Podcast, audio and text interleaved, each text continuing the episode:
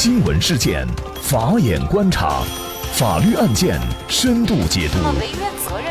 传播法治理念，解答法律难题，请听个案说法。大家好，感谢收听个案说法，我是方红。今天我们跟大家来聊一下，当当称李国庆撬保险柜拿走资料，李国庆此次仍然不违法吗？更多的案件解读，欢迎您关注“个案说法”微信公众号。据北京商报讯，七月七号，当当通过官方微博表示，李国庆再次诉诸武力，带二十多人清晨强行进入当当，撬开多处保险柜拿走资料，公司已报警，目前处理当中。李国庆早晚读书，当当董事长李国庆携董事及代理 CEO、政府事务副总、人力资源副总、市场副总、财务法务副总等依法（括号股东会决议、董事会决议、公司章程）接管当当，并开始办公，希望予以配合交接，相信司法公正。不过，当当立即发表严正声明反击，称李国庆说接管当当是假话，已经被警察带走。请大家安心，继续原来的业务，代表正常开展业务。不过，李国庆随后也在一个回应群中声称，双方都接受调查，并称你提请董事会批准我辞去当当 CEO 职务，为此我提请董事会选举原当当高级副总姚丹谦出任 CEO，我将仅保留当当董事长一职。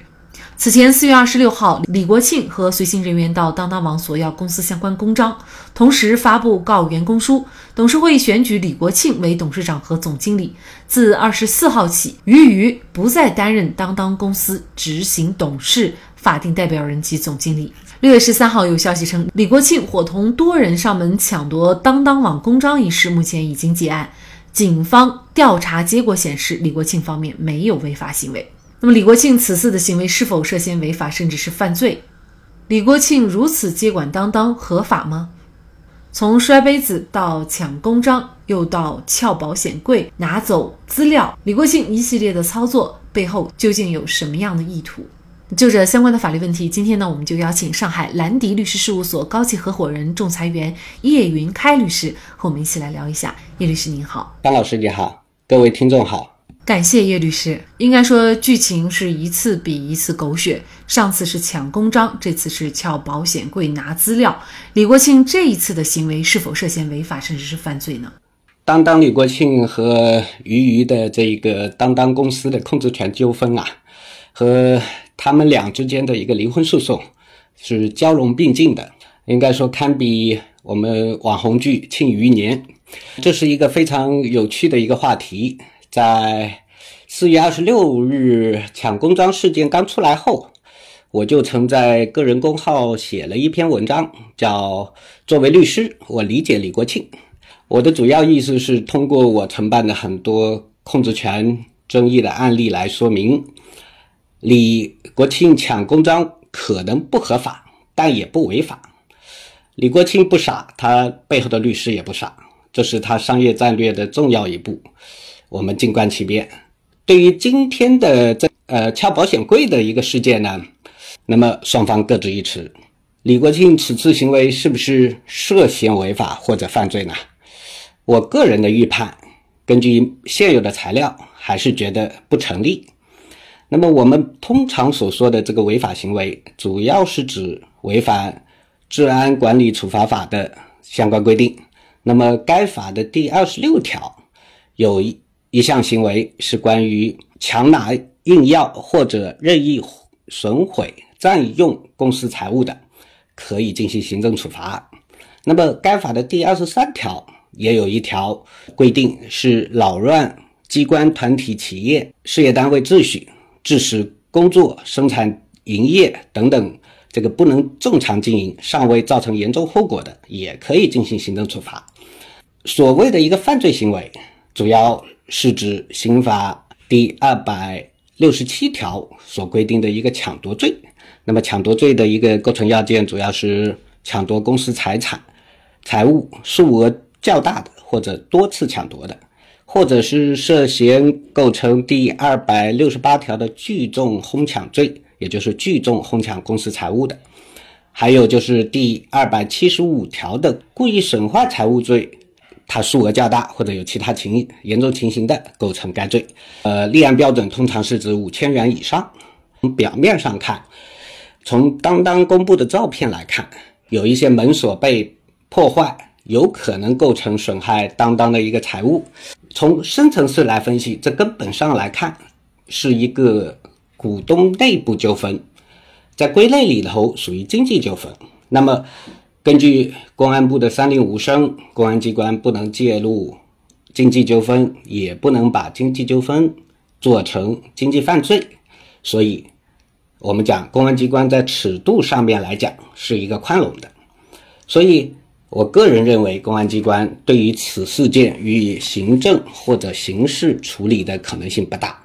当然，这也得看。李国庆在撬开保险柜的一些手段啊，它的影响面有没有涉及到损害第三方利益，有没有造成员工身体损伤？呃，只要不构成这些情况的，都不宜进行行政刑事的一个处理。其实也有法律界人士认为啊，因为他当时是带了二十多个人啊，据当当所称，这么多人强行到了一家公司去撬保险柜，会不会比如说破坏呃人家的这个经营，甚至呢涉嫌懂寻衅滋事罪呢？对，这个我们就来反过来来看，这个公司到底是谁的公司？也就是说，我们所说的当当到底是谁的当当？公开资料来看啊，当当最早当然是李国庆的当当，后来，呃，他和俞渝共同持股，然后共同经营，最后后来再后来，李国庆有退出，影响到一些公司的正常经营秩序，是不是构成寻衅滋事？这样的一个前提是在于什么？这家公司并不是他自己的公司，必须要承认一个事实，就是说，当当的股权结构中。李国庆他还是占有很大的一个比例，他的个人的比例是二十七点五一，那么余余的比例是六十四点二零，他们合计占了百分之九十一点七一的一个股份。那么这种股权结构就呃，大家可以看出来，它更像是一种夫妻店。那么公安机关在评价这个事情上面来讲，他会更多的注重。这一个公司，它是股东之间或者是大股东之间的一个矛盾纠纷所引发出来的一些，呃，处理方式不是特别严肃啊，不是特别合法，但是它还是会把这一个归类为这个是一个公司内部的一个纠纷，或者说是股东之间的一个纠纷。所以在这种情况下，我们不宜把它认定为是一种侵犯了。另外一个公司的正常经营管理秩序，然后用一个寻衅滋事这样的一个大的一个罪名去套。那李国庆呢？他称是想接管当当，而且呢是已经开始办公了。那么他可以以这样的一种方式去接管当当吗？我个人认为需要区分两个概念，一个是接管，另外一个是开始办公。那么李国庆通过抢公章和财务资料。只能是一种实际控制力上面的接管，而开始办公可能并不那么顺畅。也就是说，可能会存在两个当当，一个是官方当当，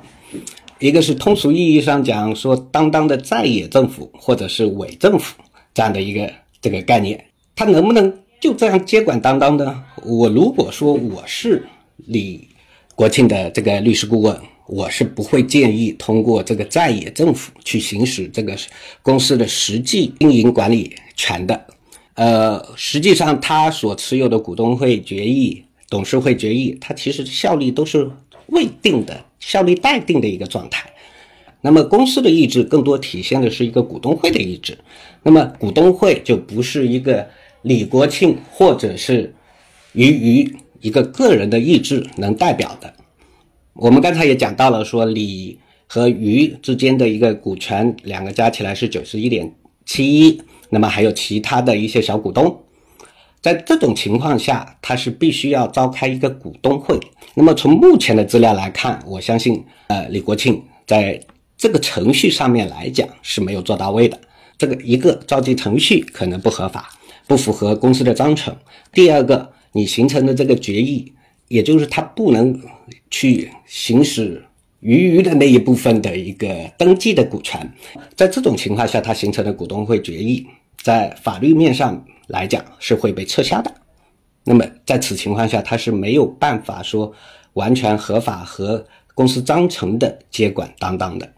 那您刚才提到了这个股东会决议哈，但事实上呢，这个股东会的两大股东，一个是俞渝，一个是李国庆。那么显然持有的主要的这个股份的两个人，他是随时都是发生冲突和异议的。那么这样是否就会影响作为整个公司的所有的决策？因为可能只要有一方不同意或者没有参与进行决策的话，都会影响公司的下一步的各方各面的这种管理。对的，因为在这种情况下，我们法律上面公司法，呃，把它冠以一个名称叫公司治理僵局。它也就是说，在呃李和余这样的一个股权结构下，它是不可能会去形成一个有效的一个决议的。那么表面上面来讲，俞渝是占了百分之六十四，它是一个呃绝对控股的股东，但是我们不能忽视一点，就是。李和余之间还存在另外一个纠纷，在诉讼过程中，也就是他们夫妻俩的离婚诉讼。我们要看离婚诉讼的这个审理结果，只针对于当当的这个股权来看的话，他是会申请法院对于这一个股权作为夫妻共同财产进行分割。那么在离婚呃诉讼还没有结果之前，他们的这一个。公司治理僵局是必然会存在的。我们也关注到，说于和李的这个诉讼在六月十四号进行了第二次审理。那么第二次审理当天的一个情况是什么？于于一方又提交了很多证据，说我们夫妻感情没有破裂，没有破裂的情况下不同意离婚。事实上是想要拖延这一个诉讼的一个进程，达到说他的股权没有。办法，法院没有办法进行一个必然的分割的这样的一个呃结果，它的一个公司僵治理僵局是会持续很长一段时间，除非他俩达成和解。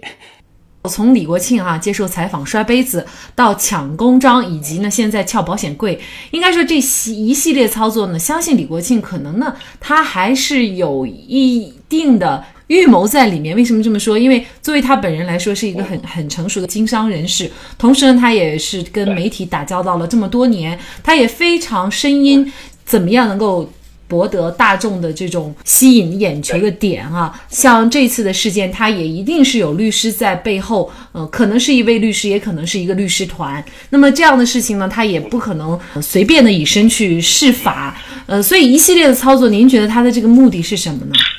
李国庆在坊间，他有一个称号，或者是鱼鱼给他的一个称号，就是戏精。呃，他的这个表演的这个功底还是蛮不错的。这也是顺应了他原来创立当当的时候做的一个口号，叫“敢做敢当当”。那么我是蛮欣赏这样的一个呃口号的。他把公司的公章和财务资料啊之类都抢在自己手上了，达成了一个事实上面的一个对抗的筹码。你说他背后的一个商业目的是什么？一个就如他所对外宣称的，他想要把当当变得更好，这个是我非常欢迎的，也是希望看到的。第二个更实际的目的是在于能在。他的离婚诉讼中，把他的谈判的筹码或者和解的筹码，可能能抓在牢牢抓在手上，因为，呃，很多时候他会拿了这么多的财务资料了之后，他会去做审计和分析，然后来看说，哎，你当当运营中出现什么问题，那么他还会不断的向社社会进行公布，以取得公众的对他的一个同情，以及对，呃，他。重掌这个当当大权的一个支持，那么从这个情况下，他可能会作为一些证据或者佐证来向离婚诉讼的呃法院进行提交，以更多的去夺取这样的一个嗯当当的一个股权的一个归属，所以。他的商业目目的，我更多的考虑无非就这两点：一个是真正为了当当好，想要把当当运营的更好；第二个就是能在他的离婚诉讼中真正的能取得相应的这个份额。那么，再根本上面的这个利益驱动呢，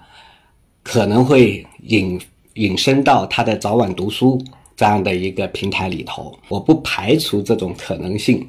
把当当进行适当的打打压，然后把早晚读书进行更高的一个抬提升。假设呃这个事情呢，李国庆仍然是没有最后被认定为违法甚至是犯罪的话，那可能呢他在日后仍然会为了实际的掌控当当，会上演更多的我们说的打引号的戏码啊。如果是说他所做的一切的努力都是为了控制当当的话，那么他日后可能还会做哪样的努力呃才有可能实现他的这个目的呢？如果我是他的智囊团里头的一个，我可能。会跳出来反对他做太多的动作，啊，股东会决议啊，董事会决议啊，这类效率会会有问题。呃，他如果是去采取一个对当当网进行实际经营管理的这样的一个动作，到后来这个股东会董事会决议被推翻，那么他所有的这些动作所产生的一些结果，可能是要追究责任的，也就是真正的。股东损害公司利益责任，那么他会深陷到这个泥潭里头。呃，与其说我要去采取一些动作，我更建议说他保持现在的这个状态，让当当无法形成有效的这个经营管理的这样的一个秩序，然后伺机而动。但是我感觉上面来讲，其实如果他掌控了公章和财务资料的话，它是完全有可能会，呃，启动对公司的一些审计，以及对公司这些呃财务状况，或者是于于执掌的时候的一些不规范也好，或者是呃对股东利益的决策啊，并不是那么的完善或者完美。的这样这样的一些行为，把它揪出来，揪出来了之后，去向社会公众也好，去向他的股东会也好，去做一些披露。这种披露可能会导致更多的社会公众和股东站在李国庆这一边，那么有利于他的根本目的的一个达成。应该说，曾经非常恩爱，也是一对创业夫妻哈，曾是很多人的典范。但是呢，如今却因为这个离婚和争产啊，闹得沸沸扬扬，人尽皆知。这确实是让人唏嘘啊。其实，无论是为了真正的当当公司好，还是为了双方已经有的这个孩子的健康成长，冷静的做一下合理的让步，或许这个事情才会有所转机哈。那么我们接下来也会继续的关注。好，在这里也再一次感谢上海兰迪律师事务所高级合伙人、仲裁员叶云开律师。那么大家如果想获得我们节目的图文资料，欢迎您关注“个案说法”的微信公众号，在历史消息当中就可以找到这期节目的全部图文资料。那么大家在生活工作当中遇到一些法律问题呢，也欢迎大家向我们进行咨询。您可以添加幺五九七四八二七四六七这部手机号码的微信号，就可以找到我们。他们都非常的资深、专业和负责人。感谢您的收听，我们下期节目再见。